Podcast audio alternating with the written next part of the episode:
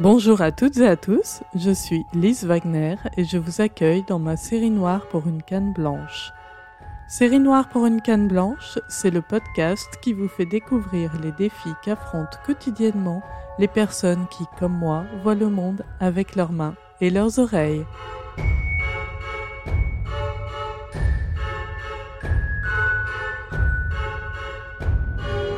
Aujourd'hui, pour ce septième épisode, je vais vous parler des fourberies de l'automne. Car oui, cette saison perfide apporte avec elle des difficultés insoupçonnées pour celles et ceux qui n'ont pas ou peu le secours de leurs yeux.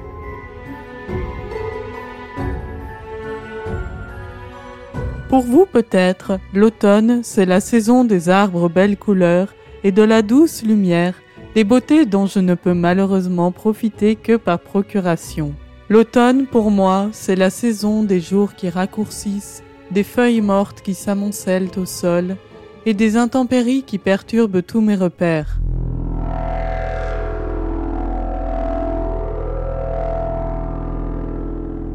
En automne, il ne vous aura pas échappé que la lumière baisse. Depuis une vingtaine d'années que j'ai accepté d'utiliser une canne blanche pour me déplacer, je ne redoute plus la tombée de la nuit. J'ai appris à m'appuyer sur des repères tactiles et sonores qui, heureusement, ne disparaissent pas avec le coucher du soleil. Mais ça n'a pas toujours été le cas. À l'époque où je pensais voir encore suffisamment pour me déplacer sans canne, l'approche du crépuscule était pour moi une terrible menace. Je redoutais particulièrement cette période que l'on appelle entre chien et loup, où tous mes repères étaient noyés dans une lumière grise. Ce n'est maintenant plus un problème pour moi, mais je connais encore de nombreuses personnes malvoyantes pour qui l'automne est synonyme de couvre-feu qui arrive de plus en plus tôt au cours de la saison. Je connais beaucoup de personnes qui restreignent leur activité aux heures où la lumière leur permet d'avoir des repères visuels.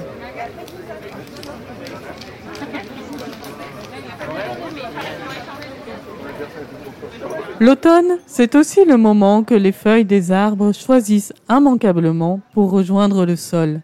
Certes, j'adore entendre le froissement des feuilles sous mes pas et sentir l'odeur de l'humus quand je me balade en forêt. Mais en ville, il en est tout autrement.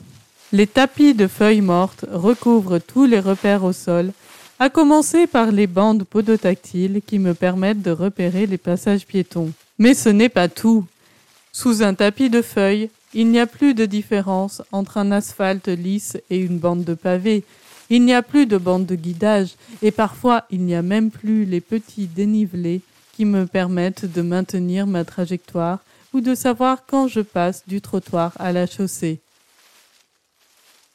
Autre difficulté et non des moindres, quand le sol est recouvert de feuilles mortes, il est difficile de conserver une technique de canne efficace. Comprenez-moi, pour éviter les obstacles qui encombrent les trottoirs, et il y en a beaucoup, je vous en ai parlé au dernier épisode, on apprend à effectuer un balayage de gauche à droite avec la canne en alternance avec les pas, de manière à éviter les poteaux, les poubelles, les trottinettes, les terrasses de café, etc., etc. Mais quand à chaque va-et-vient, la canne emporte avec elle un tas de feuilles collantes, il est bien difficile de garder cette technique. Alors je me dis souvent que je ferais mieux de troquer ma canne contre un balai. Et le remède est parfois pire que le mal. Pour contrer la terrible invasion de ces maudites feuilles mortes dans nos rues, nos parcs et nos jardins, des fabricants à l'imagination on ne peut plus fertile ont trouvé une solution démoniaque, les souffleuses. Car outre le fait que les souffleuses à feuilles consomment du carburant, polluent l'atmosphère et dégagent des nuages de poussière, elles font un boucan d'enfer.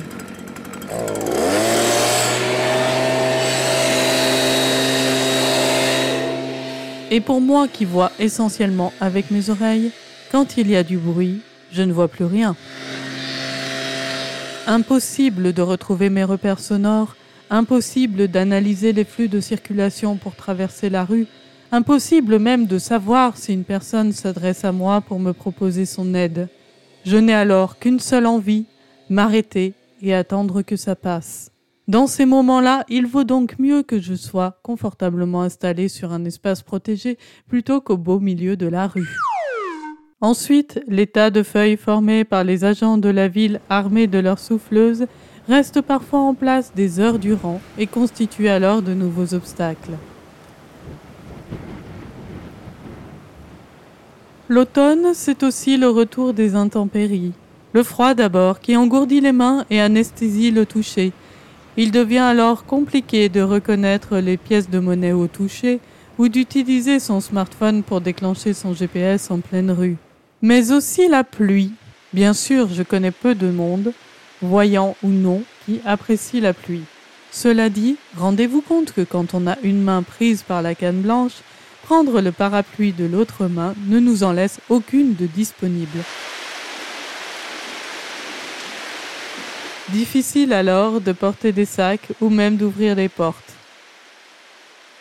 On peut certes aussi se protéger de la pluie en portant une capuche, mais alors ce sont les oreilles qui sont mouchées et à nouveau les repères sonores qui sont perturbés.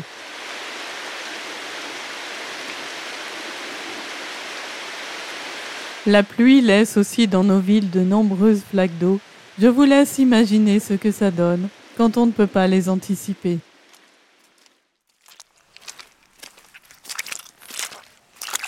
Bon, je vous rassure, toutes ces petites difficultés ne font que s'ajouter à l'ordinaire et ne m'empêchent heureusement pas de continuer à me déplacer pour mes multiples activités. Mais j'ai quand même toujours une pensée émue pour ceux qui partagent ma condition dans d'autres endroits du monde, par exemple au Canada, où la neige et le verglas recouvrent le sol pendant au moins quatre mois dans l'année. J'espère que cet épisode vous a plu. Le mois prochain, nous retournerons dans le métro pour quelques aventures qui ne manqueront pas de vous faire frissonner.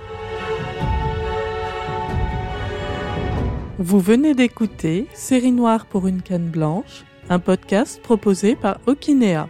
Vous pouvez retrouver tous les épisodes de la série sur le webzine Okinea, webzine.okinea.com et toutes les bonnes plateformes de podcast. Si cet épisode vous a plu, n'hésitez pas à le partager largement avec votre entourage.